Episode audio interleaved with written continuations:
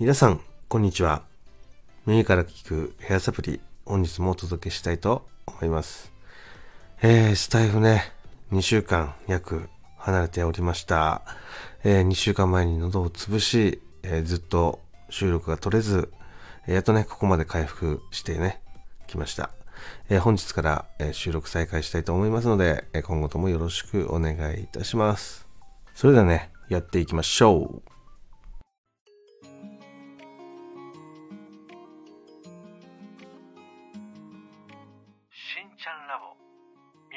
聞くヘアサプリ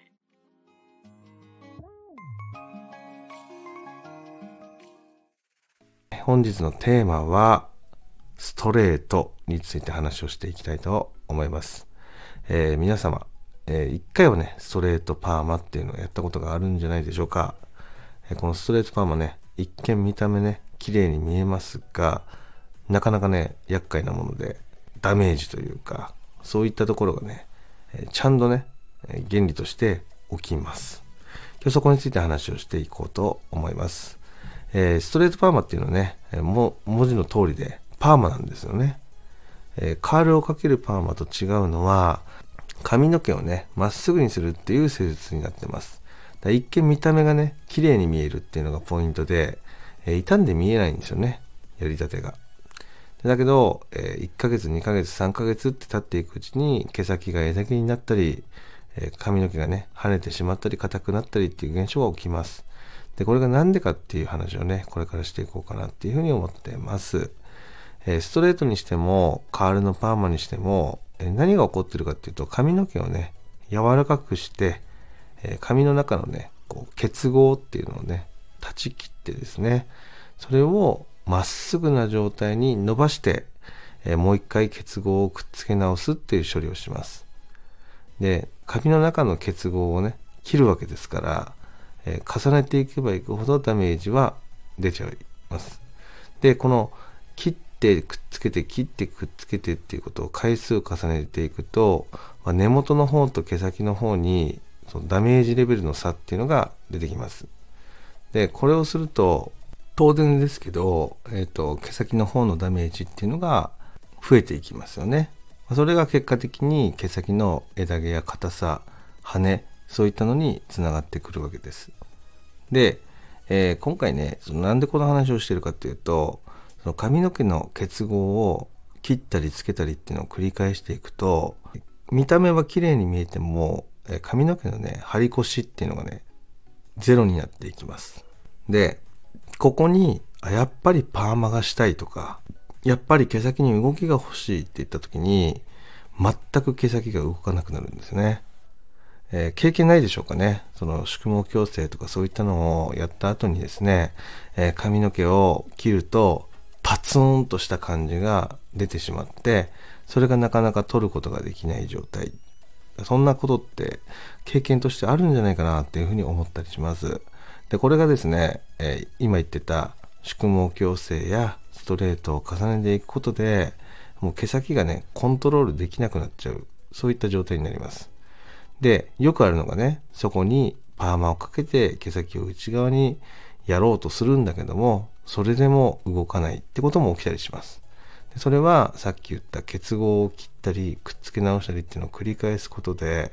えー毛先がね、負担がかかって、もうパーマがかけられない状態になってしまうっていう現象ですね。で、ここに無理やりパーマをかけてしまうと、え毛先が散りついたりとか、まあ、そういったことが起きたりします。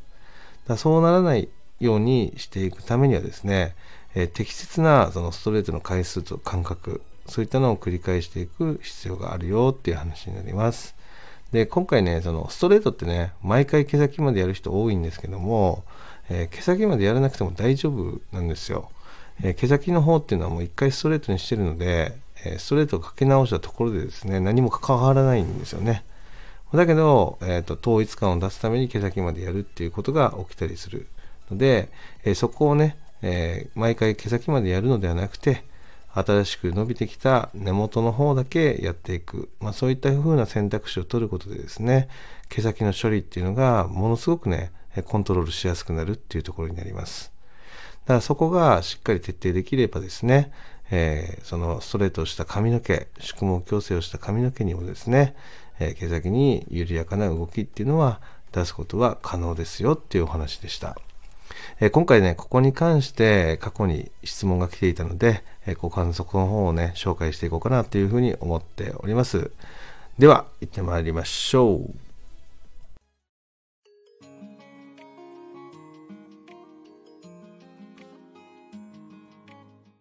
ちゃんラボ。耳から聞くヘアサプリ。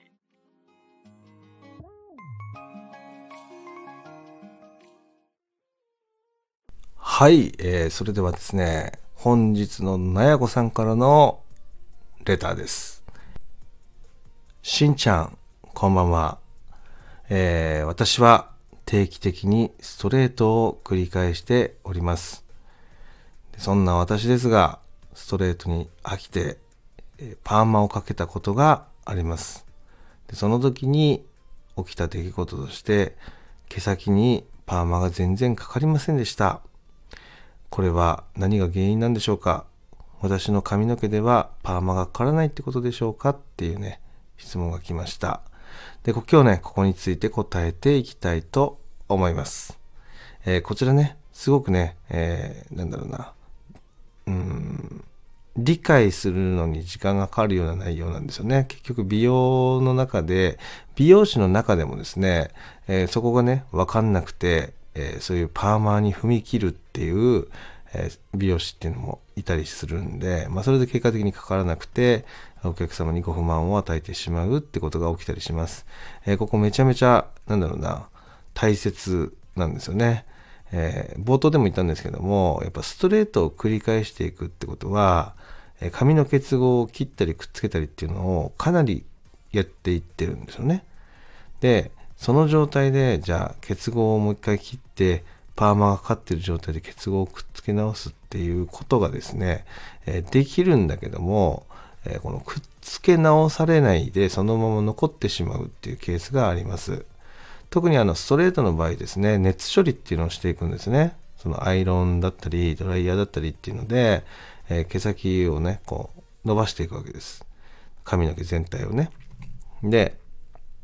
そのアイロン処理、熱処理をした髪の毛っていうのは、えー、結合をね、再結合するときにですね、えー、かなりね、強い負担を髪の毛に与えながら結合をね、再結合させていくんですが、えー、その、なんだろうな、負担を与えてくっつけた髪の毛を、そのもう一回パーマをかける、いや切り直してパーマをかけるっていう選択肢をするときにですね、えー、そのストレートの時に使った薬よりも強い薬を使わないとね、結合自体は切れないんですね。で、つまりそれをやろうとすると、えー、無理やりまっすぐにくっつけ直した髪の毛をね、さらに強い薬で反応させてふやかせるわけですから、どうしても毛先がね、あの、薬に耐えれなくて、え散りついてしまうっていう現象が起きたりします。これをね、美容用語でね、ビビリとかね、言うんですけど、髪がビビったとかね、言ったりするんですが、もうこれは直せない状況ですね。なので、もう切るしかないっていう状況になってしまう。ただ、切ったとしても、結局、ストレートの方が強いので、え、カールは一切髪の毛に残らない状態になってしまうってことが起きたりします。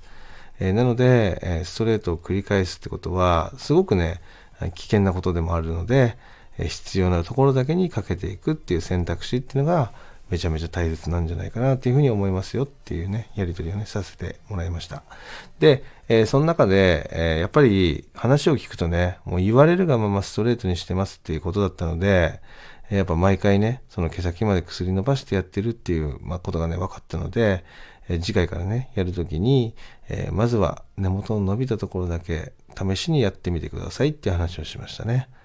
そうすることでね、えー、あ、なんだ、根元だけでこんなに綺麗になるんだみたいなことに気がつけたりとかもするので、それができたら、その、なんだろうな、ストレートの回数っていうのは、伸びた根元だけがストレートされていくような形になるので、毛先の方のその負担っていうのもかなり軽減できますから、えー、そうすればですね、その毛先にカールをつけたり、そういったことがね、できるんじゃないかなっていうふうに思います。で、このレターのやり取り、ね、これ、ツイッターの DM 経由だったんですけど、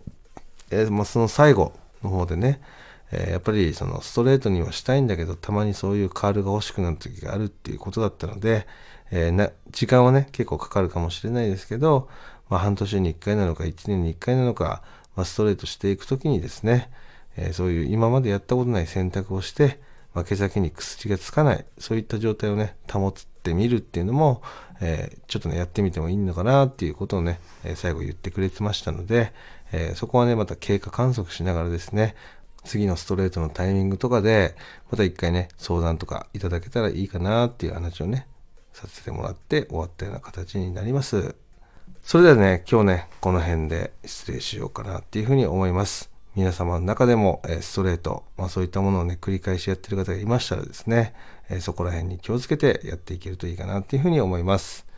また、あの、皆さんの中でのね、髪の毛、頭皮、肌の悩み、そういったのでね、疑問、質問等があればですね、遠慮なくレター、または Twitter の DM 経由でね、いただけたらなっていうふうに思ってます。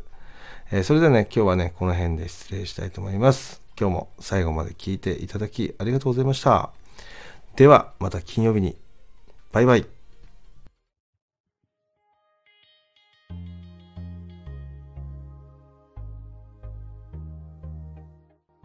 channel level.